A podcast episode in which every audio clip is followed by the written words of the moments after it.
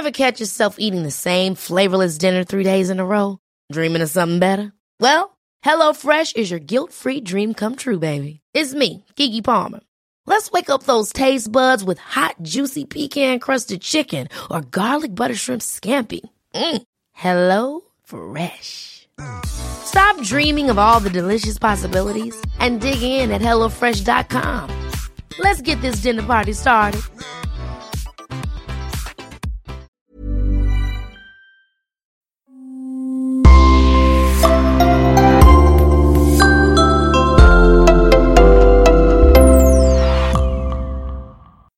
Les crimes passionnels font souvent la une des médias. Leurs motifs toujours les mêmes. Jalousie, vieux ressentiment, appât du gain, trahison, violence domestique, alcoolisme. Devant ces histoires terribles, on s'interroge d'ailleurs toujours. Quand un couple bat de l'aile, pourquoi n'envisage-t-il pas tout simplement de divorcer? Mais c'est en général beaucoup plus compliqué que l'on veuille le penser. L'affaire Boutolo dont nous allons vous parler aujourd'hui fait partie de ce triste palmarès criminel. L'enquête pour en définir l'origine durera deux ans.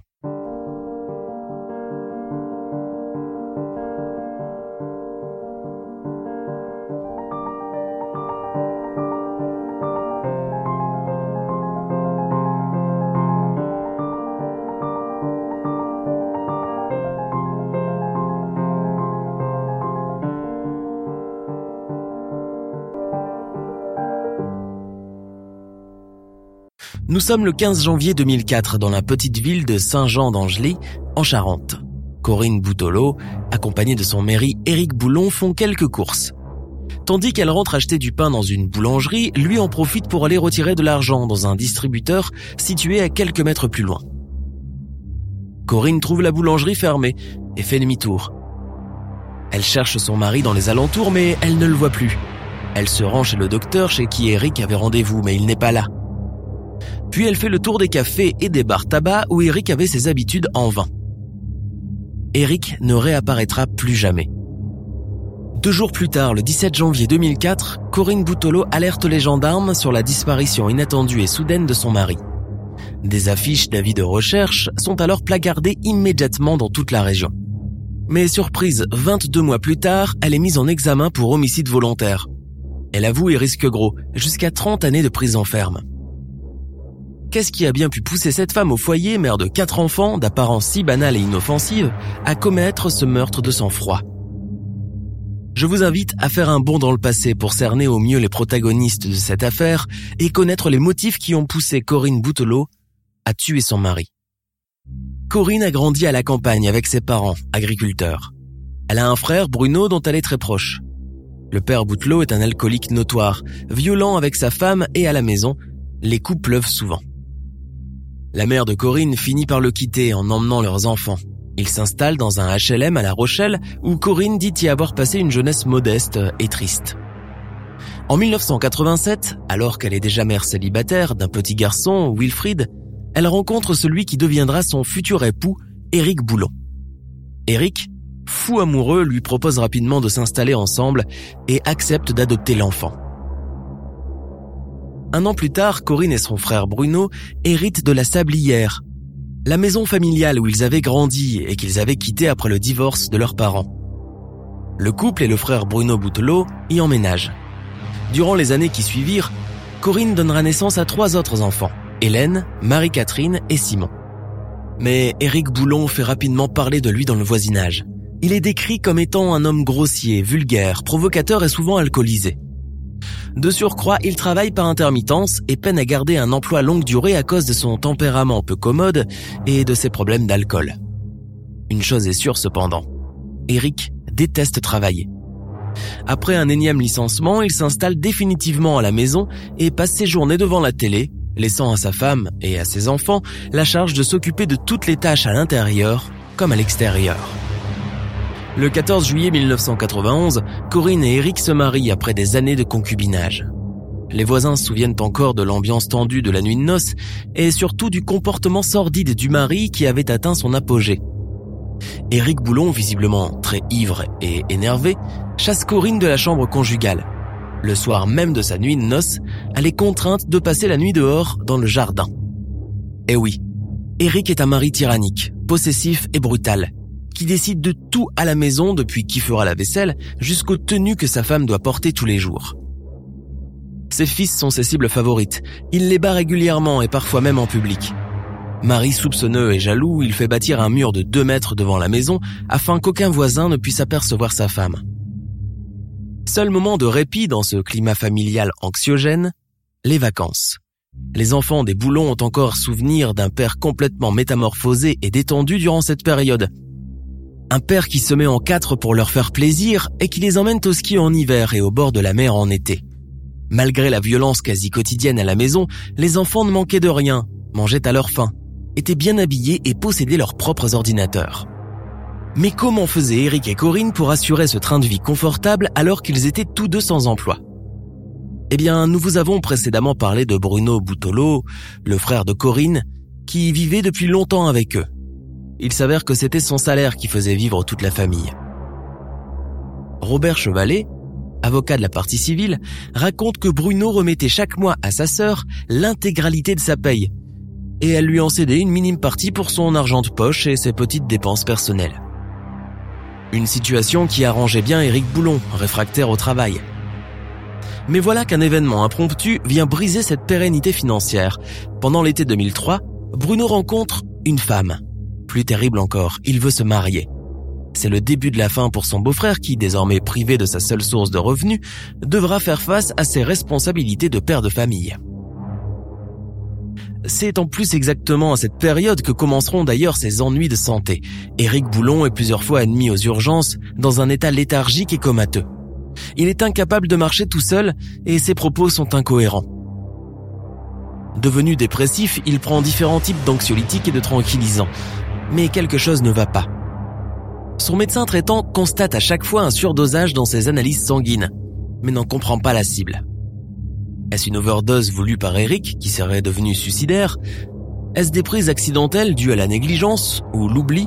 Ou est-ce carrément quelqu'un qui lui administre volontairement trop de cachets?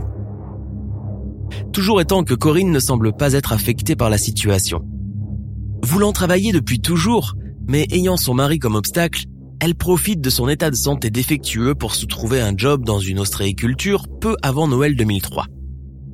Elle adore ce nouveau travail qui, bien que physique, lui permet de s'épanouir et de s'affranchir de son époux, du moins pour la journée. Néanmoins, affaibli par la maladie, Éric Boulon ne compte toujours pas en découdre.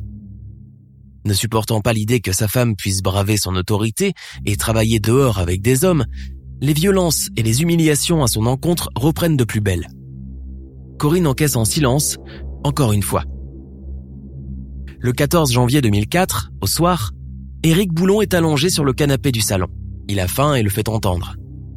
Corinne mixe alors dans un robot 50 comprimés d'un puissant tranquillisant. Elle mélange la mixture à deux yaourts et les fait avaler en entier à son mari, puis monte se coucher. Tôt le lendemain matin, elle retrouve Eric raide mort sur le canapé. Elle le tâte. Il est inerte. Elle sort dans le jardin chercher une brouette et transporte le corps jusqu'à de leur chambre. Comme si de rien n'était, elle réveille ses enfants, leur prépare le petit déjeuner puis les emmène à l'école. En rentrant, elle transporte le corps de son mari jusqu'au jardin, l'allonge sur un taillis et allume un bûcher. Le corps se consumera durant toute la journée et l'odeur nauséabonde arrivera jusqu'aux voisins. Les restes sont jetés dans un fossé de la maison. Deux jours plus tard, le 17 janvier, elle déclare sa disparition à la gendarmerie. Les gendarmes n'ayant pas trouvé de traces du disparu, la justice ouvre alors une information judiciaire. Elle désigne un expert pour analyser le dossier médical d'Éric Boulon. Ses conclusions sont que le disparu n'avait pas le profil d'un dépressif ou d'un fugueur. Le lendemain de sa disparition, on constata que la carte bleue d'Éric Boulon avait servi à faire un retrait de 180 euros.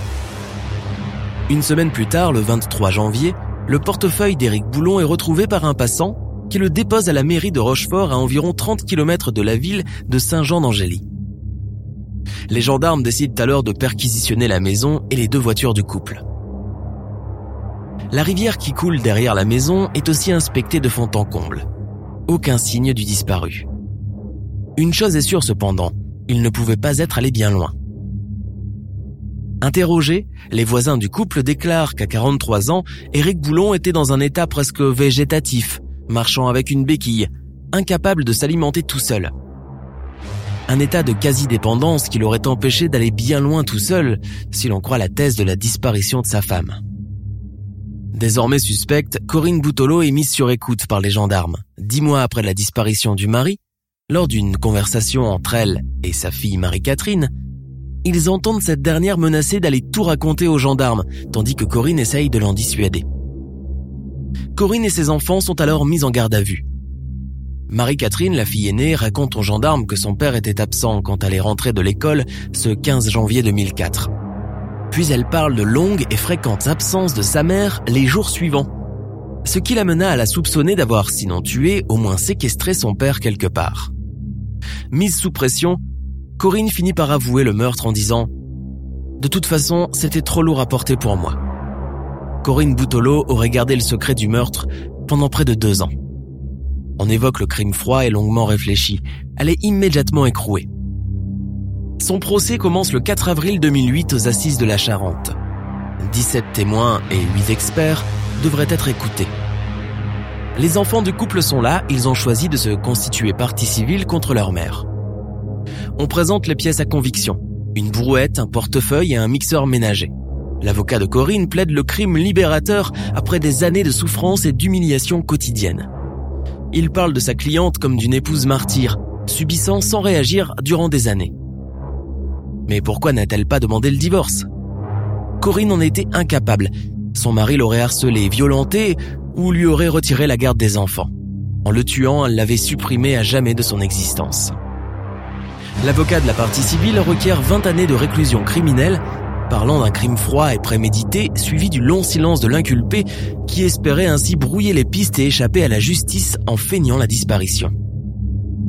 Au bout du deuxième jour d'audience, le verdict tombe.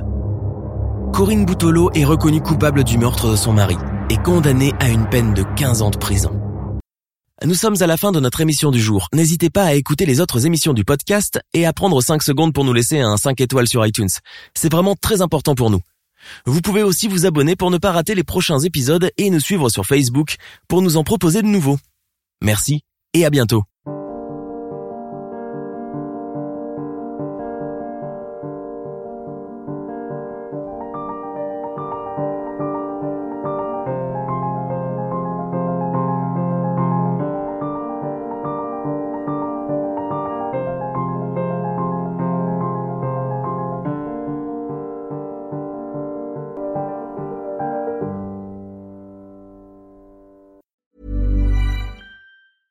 Late bloomers tend to have more curiosity. They tend to have more resilience. There's stories and mythology that this country has woven around black men. What if everything we've been taught is just all wrong? What's worth more than this fear right now? And that rising after failure is part of the glory of being a human being. Listen to deeply personal, insightful, and thought provoking stories from the world's leading thinkers and doers. Listen and subscribe to The Unmistakable Creative wherever you get your podcasts.